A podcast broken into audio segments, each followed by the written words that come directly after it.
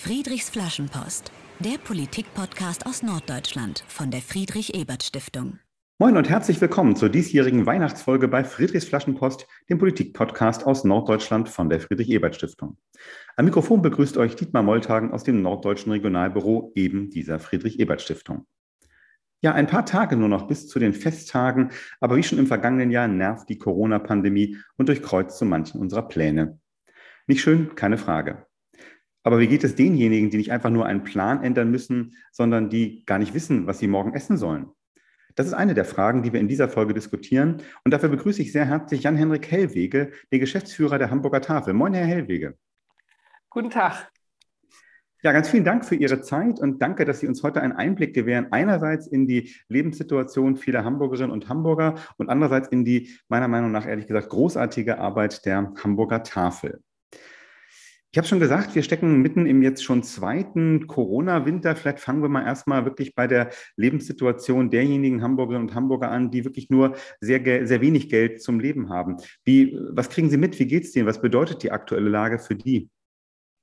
Also wir hatten in Hamburg ja immer schon einen stetigen Anstieg der bedürftigen Personen. So über alle Jahre, die es die Hamburger Tafel mittlerweile 27 gibt, ist da im Prinzip ein, ein bedauernswertes Wachstum zu bemerken. Ähm, die Pandemie hat das in einigen Stadtteilen bei uns sehr beschleunigt. Äh, wir sehen halt, dass Stadtteile, die schon vorher im Prinzip als sozial schwach galten, ähm, wirklich höhere Zuläufe in unseren Ausgabestellen haben. Äh, mit anderen Worten, ja, die, die Geschwindigkeit, in der sich die Gruppe der Menschen, die Lebensmittel von uns beziehen, vergrößert, ist einfach in den letzten beiden Jahren stark gestiegen. Ja. Und kann man, kann man sagen, dass das irgendwie mit, mit, mit Corona tatsächlich zusammenhängt oder auch mit anderen Faktoren? Ich meine, wir lesen ja davon, insgesamt sind die Preise in Deutschland gestiegen, dass die Mieten in Hamburg hoch sind, wissen wir alle. Also hat das wirklich was mit Pandemie zu tun, einfach generell mit der Entwicklung in, in Hamburg, in Deutschland? Also ich glaube einfach, äh, wir haben nicht die Zeit, richtige Statistiken hier in, mit, von der Tafelseite aus durchzuführen. Also das sind halt keine empirisch beweisbaren Daten. Wir sehen aber eben einfach, dass dort, wo, wo die Situation eh schon knapp war, dass es da eben sofort eskaliert ist sozusagen. Ähm, ob das jetzt daran liegt, dass die Geschäftsmodelle, die die jeweiligen Menschen dann äh, gerade gelebt haben, äh, für die nicht mehr weiterging, das können wir ja gar nicht so richtig beurteilen. Wir sehen eben einfach nur, dass mehr Leute kommen. Was wir bemerkt haben, ist eben, dass andere Berufsgruppen hinzukommen, also andere Menschen. Vorher war es viel Altersarmut, was eine große Rolle spielt hier leider in Hamburg. Und man hat aber eben auch gesehen, dass, dass junge Menschen jetzt auch dazukommen. So, ja. Hm. Okay, also äh, leider, leider ein deutlicher Trend, den, den Sie beschreiben. Ich habe hab einen älteren äh, Medienbericht über die Hamburger Tafel gefunden vom, vom Jahresanfang, als der NDR eben berichtet hat, ziemlich genau vor einem Jahr, also im ersten Corona-Winter, dass eben mehr Menschen auf Lebensmittel der Hamburger Tafel angewiesen sind. Und Sie sagen, also das hat sich tatsächlich auch 2021 so fortgesetzt über die, die verschiedenen Wellen jetzt auch der Pandemie, die wir jetzt so hinter uns haben. Ja, also wir, wir stehen da halt auch in der traurigen Situation, dass äh, viele Teile im Hamburger Osten, wenn da jetzt jemand Neues kommt und sagt, äh, ich, ich brauche Unterstützung durch die Hamburger Tafel, dass wir diese Person auch abweisen, weil wir sagen, wir können es schlichtweg nicht leisten. Die Kapazitäten in diesen Stadtteilen sind komplett ausgefüllt. Es gibt Wartelisten, wo schon, was weiß ich, 60 bis 80 Familien darauf warten, noch nachrücken zu können. Und dann muss man derjenigen Person tatsächlich sagen, dass wir dort nicht helfen können. Das ist natürlich heftig. Das ist heftig und äh, natürlich nicht das, was, was Sie wollen. Ähm, aber sprechen wir ein bisschen darüber und, und ähm, erklären das auch unseren Hörerinnen und Hörern. Also man kann auf, den, auf der Website der Hamburger Tafel ähm, lesen, dass Sie, äh, ne, Sie sammeln Lebensmittel ein von, von Supermärkten, aus Restaurants, überwiegend Lebensmittel, die äh, sonst weggeschmissen würden, wenn Sie die nicht äh, mitnehmen würden und geben diese dann an bedürftige Menschen aus. Ähm, wie, wie, wie definieren Sie eigentlich bedürftig? Also wie kommt man dann auf diese äh, ja. quasi in den ja. Status, dass man sich auch was abholen darf, was Sie gerade beschrieben haben? Also ich muss noch einen Zwischenschritt in unserer Arbeitsweise erklären, den viele nicht so vor Augen haben. Es ist eben so, dass wir die Lebensmittel, die wir gespendet bekommen, ja eben gar nicht direkt in die Hände der Bedürftigen geben, sondern wir haben eben Partner, Organisationen, Kirchengemeinden. Wir haben über 85, ja, 80 verschiedene ähm, Einrichtungen, die wir beliefern und diese geben die Lebensmittel dann weiter. Äh, das sind dann 30 große Lebensmittelausgabestellen in Hamburg und auch sowas wie Obdachlosenarbeit, äh, Jugendarbeit, äh, Frauenhäuser. Also das ist wirklich alles dabei und wir versuchen alle diese Einrichtungen mit ausreichend Lebensmitteln zu beliefern. Ähm, äh, ja, jetzt bin ich ein bisschen abgeschwiegen. Mach, macht ja nichts. Das ist ein wichtiger, wichtiger Zwischenschritt nochmal. Ne? Also in der mhm. Hamburger Tafel sind diejenigen, ne, die, die, die Lebensmittel sammeln, äh, gegebenenfalls lagern und dann eben weiter verteilen an die Ausgabestellen. Und ähm, äh, die Frage war jetzt eigentlich, wie, wie, wie kommt man eigentlich in den Genuss oder was heißt in den Genuss? Wie, wie, wie kommt es dazu, dass ja, jemand die, eben dann wer, auch wer das ist abholen bedürftig, darf? Genau, wer genau. ist bedürftig, ist die Frage. Das stellt sich dann also, deswegen bin ich auch darauf äh, abgegangen, das stellt sich verschieden dar. Wenn, wenn jetzt in der Obdachlosenarbeit, da ist es klar, da hat derjenige wahrscheinlich auch gar keine Papiere, gar keine Adresse. Der wird dann eben aufgrund seiner, seiner Erscheinung und den Leuten ist eben bekannt, dass es ein Obdachloser ist und den wird dann unterstützt. Als die Hamburger Tafel vor 27 Jahren angefangen hat, da musste man einfach nur in die Ausgabe kommen und sagen, ich brauche was. Und das hat vollständig gereicht. Weil aber die Menge an Menschen so hoch geworden ist, ist man eben schon dazu übergegangen, an fast allen Stellen auch zu kontrollieren, kann derjenige mir das irgendwie nachweisen. Hat er also zum Beispiel einen Hartz-IV-Bescheid, einen Arbeitslosengeldbescheid, bekommt er Grundsicherung oder ähm, gewährt er mir vielleicht sogar Einblick in seine ähm, Banksituation, denn wenn er nur kurz über der Grundsicherung ist, ist er ja trotzdem quasi sehr stark von Armut bedroht und unterstützenswert in unseren Augen. Mhm. Also es wird an den verschiedenen Stellen sehr individuell geguckt. Es werden auch teilweise Termine gemacht, wo die Menschen nicht an dem Tag der Ausgabe das einfach auch mal in Ruhe klären können, ohne dass da viele andere zuhören. Und so wird dann eben bei jedem doch einzeln die Entscheidung getroffen, kommst du, kommst du für uns in Frage, bist du einer, den wir unterstützen möchten. Ja, danke, dass Sie das noch ein bisschen erklären. Das ist ja tatsächlich auch eine, eine sensible Geschichte, ne? wenn ich dann mir vorstelle, okay, ich muss da quasi vor, vor allen anderen, die auch gerade äh, in der Schlange stehen, da äh, quasi mich, äh, mich finanziell nackig machen und sagen so und so. Das ist ähm, schön zu hören, dass da also, Sie da auch Möglichkeiten haben, dass man das sehr, genau. sehr individuell bespricht äh, und dann auch sagen, es geht ja auch um, um die Würde ne, der, der Menschen. Genau, das, und das ist aber auch gleichzeitig wieder schwierig, weil ähm, derjenige müsste dann extra nochmal kommen und eigentlich, äh, ja, möchte der direkt was haben. Ich sag mal so, in den allermeisten Fällen, selbst wenn da eine Warteliste besteht und alles, die Leute kommen meistens viel zu spät.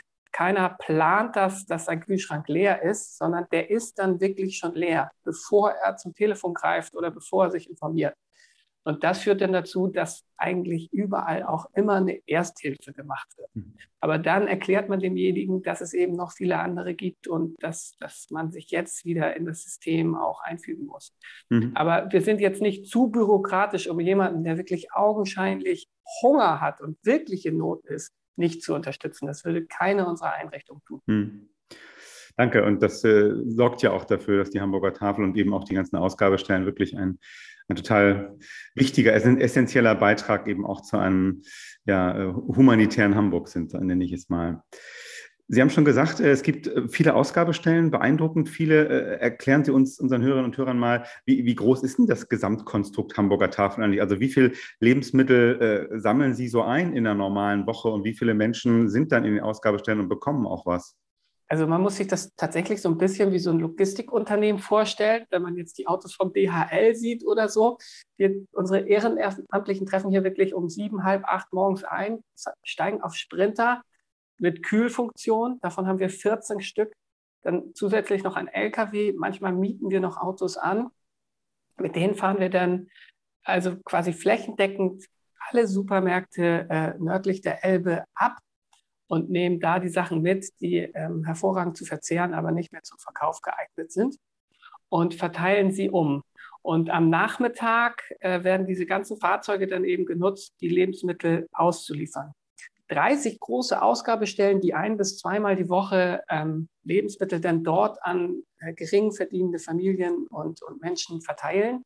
Dort spricht man dann so von 250 Nummern wobei jede Nummer eben auch gleich für einen ganzen Haushalt mit mehreren Personen steht. Und so vom Volumen her muss man sich vorstellen, wenn so eine große Ausgabe beliefert wird, dann stellt man das schon so ein bis drei Sprinter, Mercedes, also diese großen Lieferwagen, voll mit frischen Lebensmitteln hin. So, und das wird dann dort vor Ort umverpackt. Oft wird so eine Art Supermarkt aufgebaut, wo wirklich auch die Produktgruppen äh, getrennt werden: Backware, Milchprodukte, Obst und Gemüse. Und die Menschen können dann nacheinander da durchgehen und sich eben das mitnehmen, was sie brauchen. Die zahlen dafür auch einen kleinen Betrag, sowas wie 50 Cent bis, wenn es eine sehr große Familie ist, auch mal zwei Euro. Aber der Gegenwert von den Lebensmitteln ist da durchaus ähm, also durchaus da.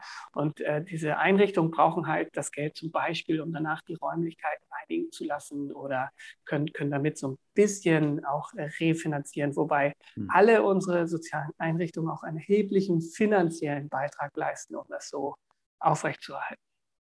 Okay, toll zu hören, dass auch die, die Ausgabestellen quasi selber noch, noch engagiert sind, äh, indem sie Kosten übernehmen. Ich habe auch mal gelesen, dass dieser, ähm, dass dieser Beitrag, den man dann auch als derjenige, der Lebensmittel bekommt, zahlt, auch, auch was mit, mit, mit, mit Würde zu tun hat. Ne? Dass ja. man eben nicht, nicht Almosen empfängt, sondern Absolut. schon auch quasi eine Gegenleistung, wenn auch vielleicht nicht im kompletten Wert der Lebensmittel leistet. Das ist halt was ganz anderes, wenn man es kauft.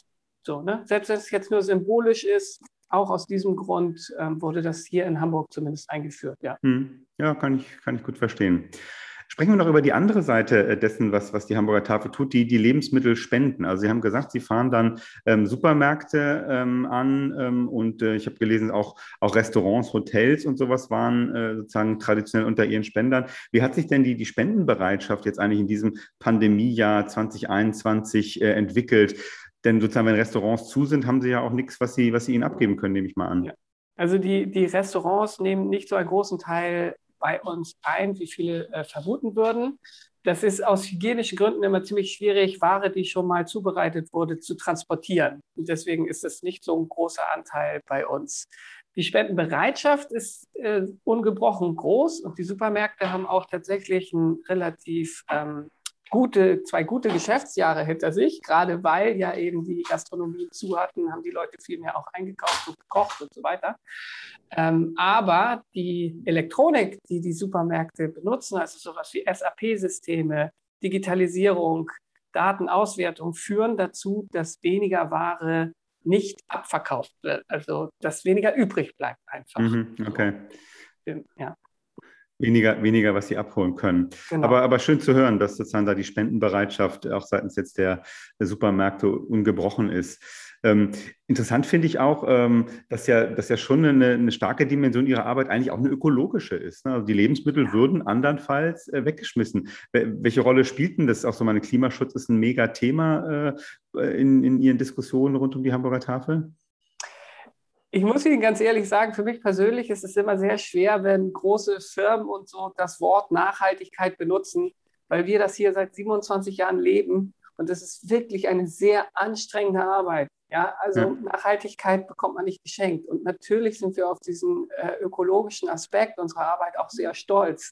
Und wenn jemand hier, hier vor Ort ist und ich zeige ihm unsere Lagerhallen und darf ihm das mal richtig vor Ort zeigen, das sind halt 400 Euro Palettenstellplätze, die stehen dann wirklich voll mit Lebensmitteln.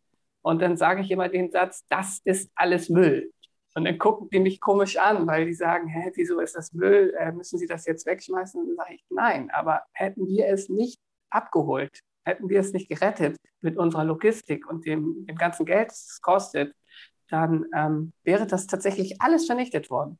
Und wenn man davor steht, dann ist es wirklich, das macht jeden sprachlos. Es ist unvorstellbar, dieser Überfluss. Und ähm, es ist wirklich für uns auch eine sehr, sehr motivierende ähm, Tatsache. Glaube ich sofort. Und ich kann äh, euch, liebe Hörerinnen und Hörer, nur empfehlen, geht mal auf die Website der Hamburger Tafel. Da gibt es relativ neu ein, ein Video, ähm, da könnt ihr dann auch mal sehen, wie Herr Hellwege, mit dem wir gerade, dem wir gerade zuhören, auch aussieht, ähm, wo man wirklich mal so einen Einblick kriegt in diese, in diese Halle. Und ich finde es auch total beeindruckend, das zu sehen. Diese riesigen Regale mit diesen Mengen an, an Lebensmitteln, die äh, alle natürlich noch super zum, zum Essen geeignet sind. Äh, und diese Vorstellung, dass das alles sonst in Müll gewandert wäre, ähm, ist, ist total, total schrecklich und umso, umso toller, dass äh, sie diese Lebensmittel retten und dann eben auch weitergeben. Nun muss man ähm, sagen, es gibt natürlich auch wie immer, immer auch mal Kritik äh, an den Tafeln. Ähm, eine Kritik lautet, dass die Tafeln durch ihre Hilfe verhindern, dass Armut grundsätzlich verringert wird. Das ist natürlich nicht Ihre Interpretation, ähm, äh, aber sozusagen, ne, dass Kritiker sagen, Mensch, diese Anlaufstellen, zu, werden eigentlich missbraucht zur, zur sozialen Bedarfsdeckung ähm, und, und führen eben dazu, dass eben Dinge so bleiben, wie, wie sie sind. Wie, wie diskutieren Sie intern ähm, über, über diese Kritik und über die Rolle der Tafeln in eben einer, einer reichen Stadt wie Hamburg? Ähm, ich sehe unsere Arbeit von dem politischen Geschehen in der Hansestadt komplett gelöst. Ich sehe da im Grunde genommen gar keinen Zusammenhang. Ich bin auch absolut nicht in der Lage zu bewerten, ob zum Beispiel ein Hartz-IV-Satz reicht oder nicht reicht. Ich sehe halt nur, dass es einen enormen Überfluss gibt an Lebensmitteln und dass es Menschen gibt, die bereit sind, sich tatsächlich in eine Schlange zu stellen, zu warten draußen, auch wenn es nass und kalt ist, um, um dort Einsparungen zu haben, um, weil sie diese Lebensmittel brauchen. Warum sie die jetzt wirklich brauchen, ob man, ob man mit politischen Mechanismen das verhindern könnte, das wage ich nicht zu bewerten und das kann ich auch gar nicht. Das sind alles ganz individuelle Fälle. Und ob das selbstverschuldet ist oder ob das eben ein Systemfehler ist, das kann ich gar nicht erkennen. Ich kann eben nur erkennen, dass der Überfluss da ist und dass es auch die Menschen gibt, die das gerne brauchen. Also nicht gerne brauchen, sondern teilweise auch wirklich essentiell brauchen. Und ähm, insofern konzentrieren wir uns einfach auf unsere Arbeit und erfüllen diesen Auftrag, für die für die, die Spender uns auch unterstützen. Und ähm, weiter diskutieren wir das eigentlich nicht. Fertig. Ja, danke. Äh, Sie haben es, finde ich, auch gut auf den Punkt gebracht. Ne? Also der, der Punkt ist, äh, wenn der Kühlschrank halt leer ist, dann äh, nützt mir auch keine politische Grundsatzdiskussion über Armutsbekämpfungssysteme in der Zukunft, sondern brauche ich jetzt heute irgendwas und zu essen und kriege das zum Beispiel in einer Ausgabestelle der Tafel. Ganz herzlichen Dank für diesen ersten Teil des Gesprächs über die Arbeit der Hamburger Tafel. Wir setzen das äh, gleich noch fort, gucken auch noch ein bisschen genauer, wie so die, die Abläufe bei Ihnen eigentlich sind, äh, sprechen auch nochmal über Ehrenamtliche. Zunächst aber wollen wir jetzt Sie, unseren äh, Gast, ein bisschen besser kennenlernen und starten dabei in guter Tradition bei diesem Podcast mit Friedrich fragt, unseren Entweder-Oder-Fragen, die Sie spontan und große, ohne große Erklärung beantworten müssen, okay? Okay. Gut, ähm, wenn Sie frei haben, zieht es Sie dann eher an die Alster oder an die Elbe? Äh, an die Alster. Sind Sie auch bei schlechtem Wetter gern draußen oder eher so der Sonnenschein-Spaziergänger? Schlechtes Wetter ist super. das ist glaubhaft, nach dem, was Sie bislang erzählt haben. Ähm, schauen Sie im Kino oder zu Hause äh, lieber ein Krimi oder eine Komödie? Äh, eine Dokumentation. lassen wir mal gelten, sehr gut. äh, machen Sie lieber selber Sport oder, oder gucken Sie gerne Sport, so zum Beispiel Fußball im Fernsehen? Nee, dann, dann mache ich tatsächlich selber Sport, ja. Und äh, jetzt an Weihnachten äh, bei Ihnen zu Hause, gibt es da so einen aufwendigen Braten oder so einen Klassiker äh, Kartoffelsalat mit Würstchen? Oh, erstes Mal richten wir das aus und die Familie kommt, alle kommen zu uns und ich konnte meine Mutter überreden, dass sie alles vorbereitet und mitbringt. Ich lasse mich da, mal überraschen. Das klingt, das klingt gut, das klingt sehr gut. Ähm, jetzt äh, gucken wir äh, auf Ihren Beruf. Sind Sie jetzt so im, im Beruf ähm, eher so der Teamplayer oder eher ein Einzelgänger? Äh, ganz klar Teamplayer. Also ja, ganz klar. Anders geht es wahrscheinlich auch nicht, ne, bei dem, was Sie uns schon erzählt haben. Sprechen Sie gern mit anderen über Politik oder muss das eher nicht sein? Ich finde es schwierig, nicht über Politik zu sprechen. Klar, ich, ich denke, das menschliche Handeln hat immer irgendwie auch was Politisches. Dem stimme ich absolut zu. Und letzte Frage, wahrscheinlich die schwierigste. Äh, was nützt der Hamburger Tafel mehr? Eine Spende über 10.000 Euro oder zehn neue ehrenamtliche Mitarbeitende? Boah, Zehn neue Mitarbeiter. Klar. Ja. Wenn Sie bleiben, also wenn Sie länger bleiben. Alles klar. Ja, ganz herzlichen Dank für Ihre spontanen Antworten. Ähm, die erste und naheliegende Frage jetzt zu, zu Ihnen persönlich ist natürlich, wie, wie, sind Sie eigentlich zur Hamburger Tafel gekommen? Wie hat es mal angefangen? Ich ähm, habe das äh, Lebenswerk von Frau Dose schon als Schüler einmal kennengelernt, weil ich ein, ein Referat halten musste und da war ich zwei Tage als 18-Jähriger mitgefahren und äh, ich bin eher mäßiger Schüler gewesen. Für das Referat habe ich eine Eins bekommen. Da hatte ich mir vorgenommen, wenn ich mal Zeit habe, dann helfe ich denen. So, das war der erste Kontakt. Ach, spannend, und, genau. Und äh, da Sie den Namen jetzt schon äh, genannt haben, vielleicht für diejenigen, die den Werdegang der Tafel nicht so genau kennen, können Sie noch kurz äh, sagen, wer Annemarie Dose war? Ach so, Entschuldigung, natürlich. Also Annemarie Dose ist natürlich unsere Hauptperson, selbst wenn sie schon verstorben ist, denn sie hat sich, äh, sie hat die Hamburger Tafel gegründet 1994 Sie ist quasi als Witwe auf den Wochenmarkt gegangen und hat äh, die Wochenmarkthändler gefragt, was machst du mit den Sachen, die übrig bleiben und hat angefangen, die zur Heilsarmee zu bringen, unter die Brücke zu bringen, direkt zu den Leuten. Und so ist die Idee der Hamburger Tafel entstanden. Und 27 Jahre später stehen wir halt hier als mittelständisches Logistikunternehmen da. Mit 400 also war, Euro Palettenlagerplatz. Ja, genau, also das war mal echt eine gute Idee und ich habe sie auch persönlich kennengelernt. Ganz, ganz tolle Frau.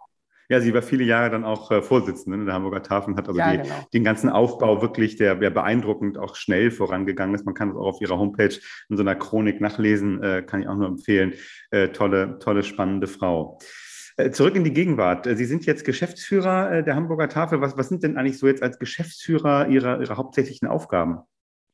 Ja, das finde ich auch immer noch raus. Im März bin ich das, das, zweite Jahr.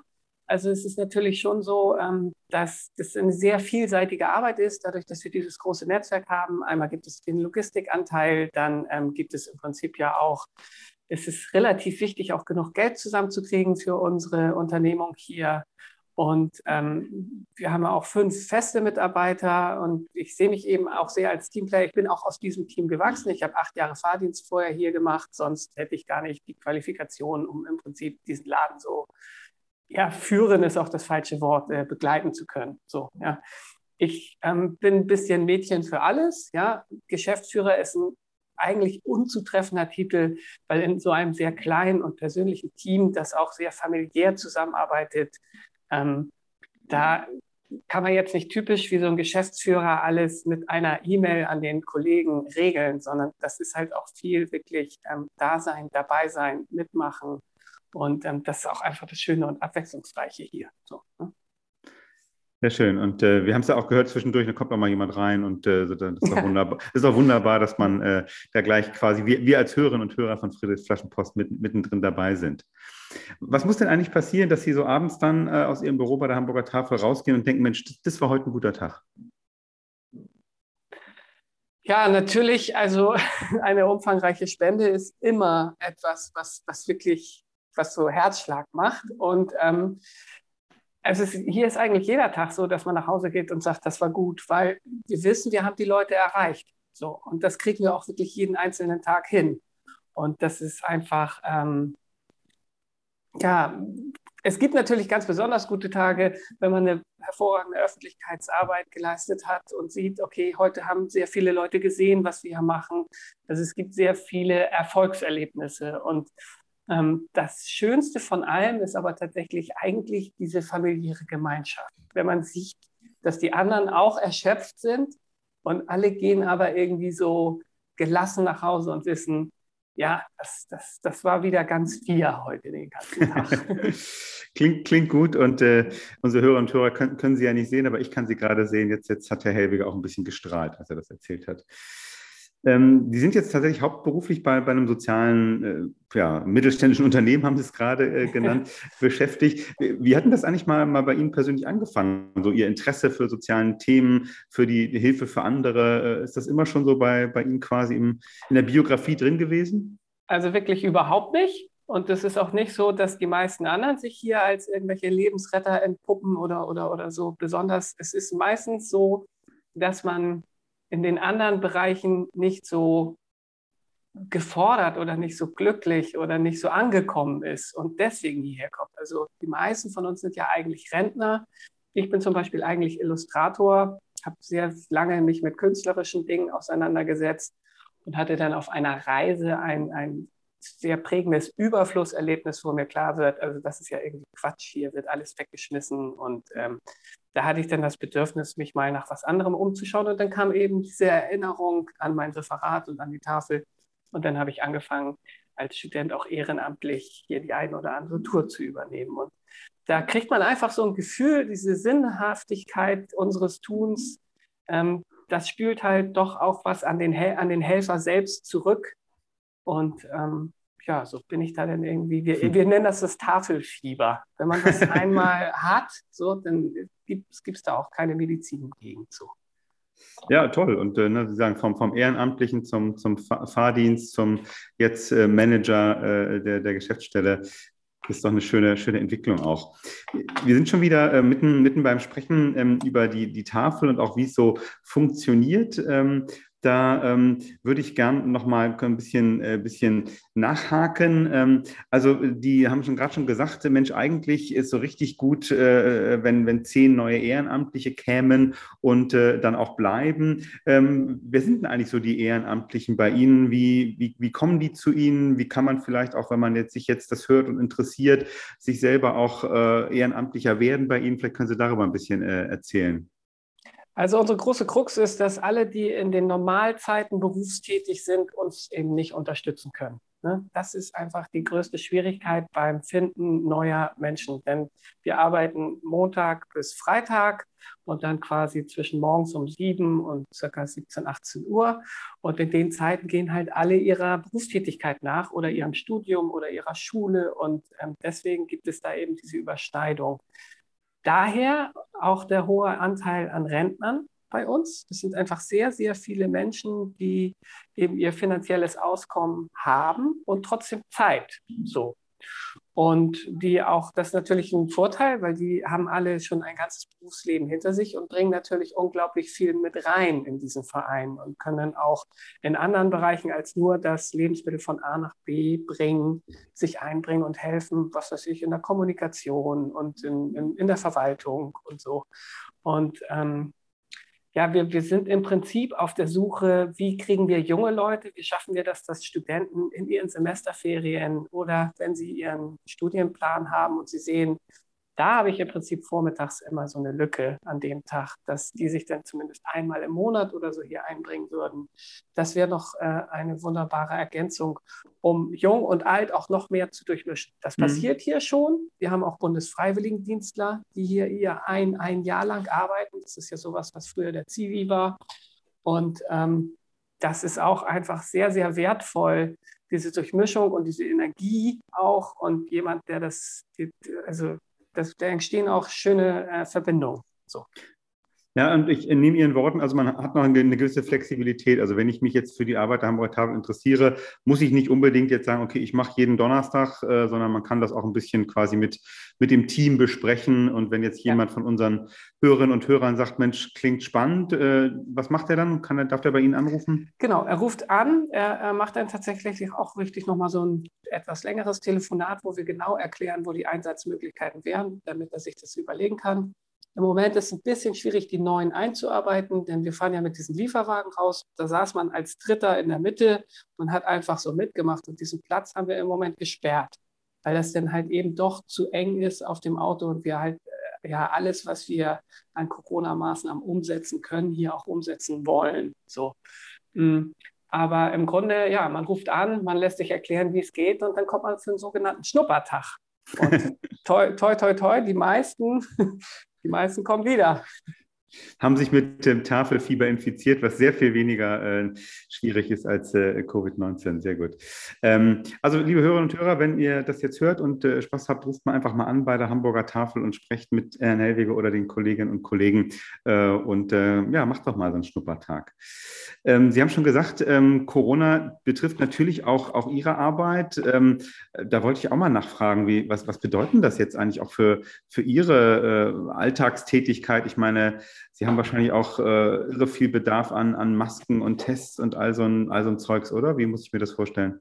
Ja, das waren tatsächlich gerade auch am Anfang ganz erhebliche Kosten, die da auf uns zukamen und die der Verein auch erstmal mutig getragen hat, ohne zu wissen, wo das hinführen soll. Also ich kann da einfach auch mal eine Hausnummer nennen. Ähm, wir haben am Anfang unsere Mitarbeiter getestet und da kostete ein einzelner Test 25 Euro, weil wir halt quasi ein professionelles Testteam hier morgens hergestellt haben. Ja. Wir sahen keine andere Möglichkeit, dadurch, dass wir eben gerade auch sehr viel mit Rentnern und so arbeiten, ähm, unsere Arbeit weiter sicher durchzuführen.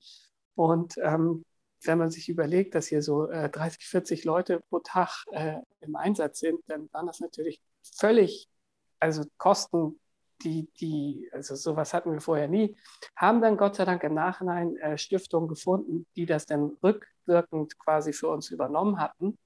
Aber das wussten wir am Anfang nicht. Also ich mhm. war da wirklich auch ängstlich, dass, dass wir jetzt pleite gehen, sozusagen. Weil, und und ähm, diese Aufgabe, die Lebensmittel von A nach B zu bringen, unter diesen Bedingungen der verschiedenen Verordnungen und das mit einer möglichst hohen Sicherheit für alle Beteiligten zu verbinden, das ist einfach schwierig und kostenintensiv. Also auch immer noch so.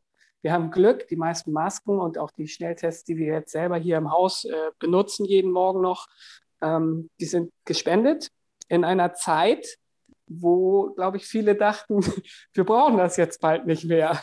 ja, also im Sommer halt. Ne? Und ja. ähm, ich glaube, jetzt würden wir da sicherlich im Moment gerade gar keine Spenden einsammeln können.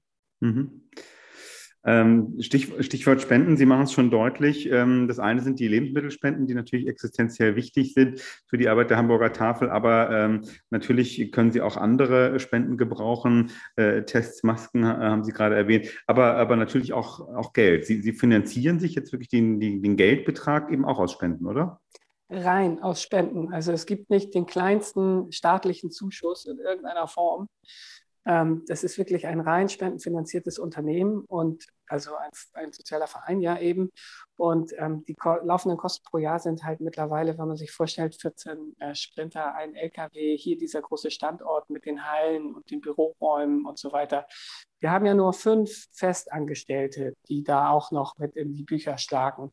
Also wir versuchen mit, wirklich mit wenig, ähm, ja, mit wenig Leuten, der Rest ist ja alles ehrenamtlich, da maximal äh, gute Struktur zu schaffen. Ähm, aber es ist trotzdem so, dass wir halt pro Jahr wirklich viel Geld kosten. Es steht auch auf unserer Webseite, ich sage es jetzt einfach mal laut, wir brauchen 750.000 Euro pro Jahr, um den Betrieb sicher aufrechterhalten zu können. Und das ist, wenn man sich nur Spenden finanziert, wirklich sehr beängstlich großer Betrag. So, ja? Das, Aber es sind insgesamt drei Säulen. Wir brauchen die Leute, wir brauchen die Lebensmittelspenden und wir brauchen viel Geld, leider. Ja. Ja, was heißt leider? Ich meine, 750.000 ist die eine Seite der Medaille. Die andere Seite der Medaille ist, wie gesagt, das, das riesige Lager voller Lebensmittel, die dann auch äh, Menschen in Hamburg erreichen, die andernfalls Hunger hätten. Äh, da kann man ja auch äh, sagen, oder meiner Meinung nach sehr, sehr gut investiertes Spendengeld. Gibt es so was ganz Konkretes, was Sie jetzt gerade so, worüber Sie sich freuen würden, wofür Sie eine Spende gebrauchen könnten? Ja, also wir werden tatsächlich im kommenden Jahr einige unserer Fahrzeuge austauschen müssen. Das ist jetzt nicht so spannend, weil das ist halt ein kontinuierlicher äh, Prozess so. Ähm, ja, es, ich bin mir nicht sicher, wie lange diese Covid-Geschichte jetzt noch weiterläuft. Ne? Also ich gehe davon aus, dass dadurch auch nochmal erhöhte Kosten auch im kommenden Jahr auf uns zukommen. Klar, wir schnüren jetzt immer so Projekte, dass, dass ein Spender auch erkennen kann, wofür er im Einzelnen sein Geld gegeben hat. Aber das klären wir im Grunde genommen auch mit denen. Ich sage jetzt mal, unsexy ist eigentlich immer diese laufenden Kosten einfach mitzutragen. Und das ist auch meine größte Baustelle, hm. weil das am schwierigsten zu vermitteln ist. Also ihr habt es gehört, liebe Hörerinnen und Hörer, wer in diesen Tagen so rund um Weihnachten ist es ja auch eine gute Tradition äh, in Deutschland, was Gutes tun will, kann das mit einer Spende an die Hamburger Tafel tun. Ihr findet die, die Kontaktdaten jetzt auch auf unserer Seite, überall, wo ihr diesen Podcast gefunden habt. Natürlich findet man die Hamburger Tafel auch äh, sehr leicht im Internet und alles da weitere, was man äh, darüber wissen muss. Wir kommen zum Schluss äh, dieser Sendung. Ähm, zum Abschluss äh, zitiere ich mal die Diakonie Hamburg. Die war ja auch schon mal Gast hier in diesem Podcast, einer der Partner der Hamburger Tafel. Und auf der Website der Diakonie, wo sie das Prinzip der Hamburger Tafel erklärt, äh, wird das große ehrenamtliche Engagement eben der Freiwilligen, aber natürlich auch der Hauptamtlichen gelobt und zugleich der Politik etwas ins Stammbuch geschrieben. Und der Satz auf der Seite der Diakonie lautet, unserer Gesellschaft fehlt es nicht an Barmherzigkeit und freiwilligem Bürgerengagement, sondern an sozialer Gerechtigkeit. Schon kein schlechtes Schlusswort für diese Folge, aber das wirkliche Schlusswort soll natürlich unserem Gast gebühren. Herr Helwege, Sie kennen es. Äh, was schreiben Sie am Ende und dieser Sendung in Ihre Flaschenpost an die Zukunft? Ich ähm, schreibe zukünftig schon meinen Dank für die Kollegen, die uns hier unterstützen, unsere ehrenamtlichen Mitarbeiter, die wirklich bei jedem Wetter und in jeder Jahreszeit hier pünktlich auf der Matte stehen und diese wirklich körperlich anstrengende Arbeit erledigen. Und ähm, wenn, wenn die irgendwann in der Zukunft mal nicht mehr hier sitzen, dann sollen sie wissen, ich habe mich immer gefreut, dass, dass sie das gemacht haben. Und das ist wirklich auch die, die große Stärke unseres Vereins. Das ist einfach unser Team. Und ja, dem sage ich danke. Und ich sage Ihnen danke. Ganz vielen Dank an Henrik Hellwege, Geschäftsführer der Hamburger Tafel. Das war ein spannender Einblick äh, in Ihre Arbeit und zugleich ein wichtiger Hinweis darauf, dass jeden Tag Menschen sich um Lebensmittel bemühen müssen, auch hier bei uns in Hamburg, äh, in einer Stadt, von der wir gerne sagen, sie ist reich, aber das gilt eben längst nicht für alle. Vor allem aber Dank äh, für Ihre Arbeit, für die Ihrer Kolleginnen und Kollegen, für die vielen, Dank für die für das viele ehrenamtliche Engagement bei der Hamburger Tafel. Sie haben es äh, beschrieben. Sie machen alle zusammen Hamburg jeden Tag ein Stück besser und dafür auch von mir ganz herzlichen Dank. Das war's für heute und das war's für dieses Jahr bei Friedrichs Flaschenpost. Ich wünsche allen Hörerinnen und Hörern angenehme Feiertage, einen guten Jahreswechsel, natürlich für das neue Jahr alles Gute, Gesundheit und viele konstruktive politische Diskussionen. Wir hören uns 2022 wieder im Januar. Bis dahin sagt Tschüss, macht's gut, Dietmar Molltagen von der Friedrich-Ebert-Stiftung. Friedrichs Flaschenpost, der Politik-Podcast aus Norddeutschland von der Friedrich-Ebert-Stiftung.